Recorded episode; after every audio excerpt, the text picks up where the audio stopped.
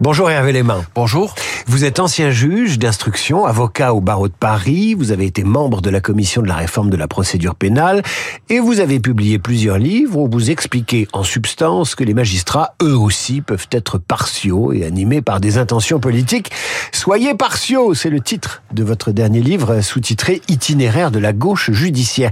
Hervé Léman, on va en parler de ces sujets-là, de la politisation de la magistrature, mais avant cela, pour nos auditeurs, est-ce que vous seriez capable, j'imagine que oui, de résumer cette affaire qui implique le garde des Sceaux et des syndicats de magistrats. Pourquoi Éric Dupont-Moretti est-il renvoyé devant la Cour de justice de la République? Il lui est reproché d'avoir euh, enclenché des enquêtes administratives sur des magistrats auxquels euh, il est reproché des faits qui le concernaient, soit lui directement, soit un de ses clients, lorsqu'il était euh, avocat. Le point principal, c'est celui des fadettes du parquet national financier, c'est-à-dire que euh, le parquet national financier avait ouvert une enquête euh, pour savoir si Nicolas Sarkozy avait bénéficié d'informations lui permettant de savoir qu'il était sur écoute téléphonique dans l'affaire Bismuth. Et à l'occasion de cette enquête, on a examiné les factures téléphoniques de différents avocats, dont Éric Dupond-Moretti. Il avait dit à l'époque que c'est des méthodes de barbouze et il avait porté plainte contre les magistrats du parquet national financier.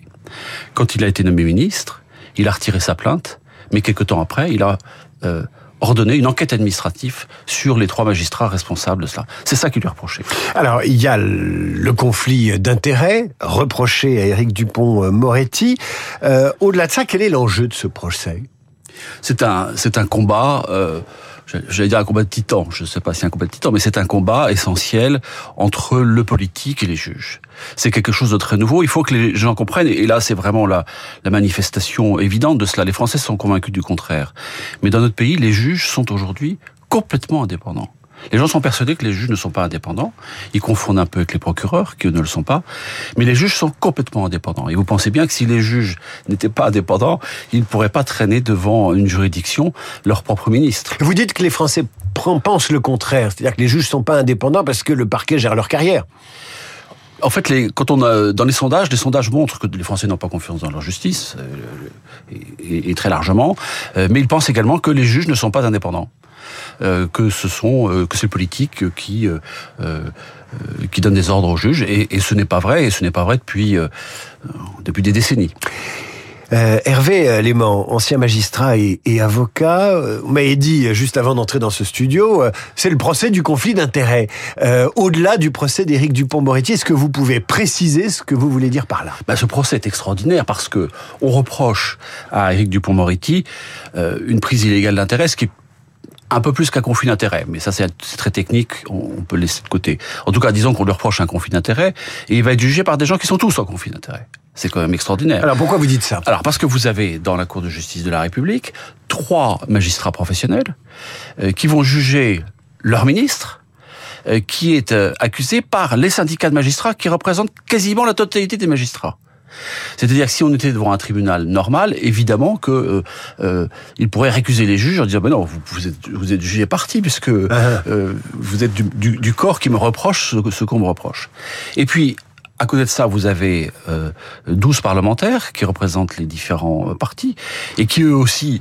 Euh, ah bah eux, ils sont politisés eh bien, par définition. Sûr, ils sont politisés par définition. Donc vous avez ceux, pour simplifier, ceux de l'opposition qui ont peut-être envie de condamner le ministre euh, et ceux de la majorité qui ont peut-être un, un, peu envie de le soutenir. Et pour compliquer encore le jeu, vous avez parmi ces parlementaires des anciens magistrats. Euh, vous avez par exemple Laurence Zutiniewski, qui est euh, euh, député de, de, la majorité macroniste, qui est modem, qui est un ancien magistrat, et pas n'importe qui. C'est le magistrat qui avait, avec Eva Joly, mis en examen Roland Dumas. Mmh. Donc c'est un magistrat entre guillemets politique. Donc de quel bord va-t-elle, vers quel bord va-t-elle être attirée la, majorité ou les, magistrats on, on, ne le sait pas. alors il faut espérer, et puis on n'a pas de raison de ne pas le penser que euh, toutes ces personnes sont euh, intellectuellement honnêtes et qu'elles vont essayer de se défaire de, de, de cela. Mais enfin, euh, c'est pas facile de se défaire de ce qu'on est. Alors, euh, vous dites, il va être jugé par trois magistrats, aidé en cela par ces douze parlementaires.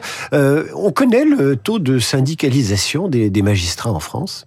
Alors, le taux de syndicalisation n'est n'est pas très élevé, mais euh, en revanche, euh, on, on, sait que on a les résultats des élections, et donc on sait que euh, les syndicats qui, qui, ont déposé plainte représentent 90% des, des, magistrats. Donc c'est c'est très important. à l'intérieur de cela, il y a le syndicat de la magistrature qui, lui, est plus clairement euh, engagé. Hein, euh, euh, on peut dire que c'est presque un parti politique, puisque ce sont des magistrats qui ont des convictions. Vous en avez fait un livre, hein, Soyez partiaux, itinéraire de la gauche judiciaire, où vous racontez l'histoire politique du syndicat national de la magistrature, en passant par cette étape qui a fait connaître cet engagement politique au grand public, qui est le fameux, la fameuse histoire du mur des cons. Je referme la parenthèse. Pardon de vous avoir coupé. Non, mais exactement, c'est tout à fait cela. Et donc, ces, ces magistrats qui, là, qui sont dans le syndicat de la magistrature, mènent un combat politique. C'est-à-dire qu'ils ont un objectif qui est de changer pas seulement la justice, mais de changer la société. Euh, et, et, donc, ils mènent ce combat politique. Alors, ça complique les choses par rapport à notre affaire, parce que euh, Éric Dupont-Moretti s'affiche comme quelqu'un de gauche, euh, même si c'est la gauche macronienne, qui est aujourd'hui pas très loin de la droite, si je veux dire. Mais euh, donc, ça complique un peu les choses. Mais enfin, euh, là, nous sommes plus dans un combat. Euh, nous sommes plus dans un combat magistrat contre avocat et magistrat contre pouvoir politique que sur un combat droite-gauche. Alors justement, euh, il y a une opposition frontale entre le garde des Sceaux depuis son arrivée au gouvernement et euh, cette corporation des, des, magistrats. Ça date pas de cette affaire de, de prise illégale d'intérêt. Euh, dès que les magistrats ont vu arriver un avocat à la tête du ministère de la Justice, ça a été la bronca. Oui. Pourquoi? Alors, c'est pas n'importe quel avocat, si vous voulez. C'est-à-dire que Éric Dupond-Moretti était un, un, un, grand avocat d'assises, sans doute le plus grand de sa génération, mais un avocat d'assises très très dur et qui euh, euh, a dit et écrit des choses extrêmement sévères sur les magistrats. Hein. Il dit qu'il faut supprimer l'école de la magistrature, euh, que c'est euh, l'école de l'entre-soi. Il y a nommé d'ailleurs à sa tête une, une avocate. Oui. Alors vous avez raison. C'est-à-dire qu'il arrive à, euh, à la chancellerie. Euh, les syndicats disent c'est une déclaration de guerre, et le lendemain, ils nomment à la direction de l'école de la magistrature un avocat. C'est une, c'est presque une provocation, si vous voulez. C'est, c'est le premier tir de roquette, si je puis dire, de la, de la guerre qui venait d'être, d'être euh, déclaré. Mais dans la foulée, il augmente comme jamais le budget la, du ministère de la Justice. Oui, mais alors pas dans la foulée. Ça, c'est quelque chose qui fait beaucoup plus tard. Plus tard. Ça, ça c'est dans le, le second mm -hmm. mandat de, euh, d'Emmanuel Macron.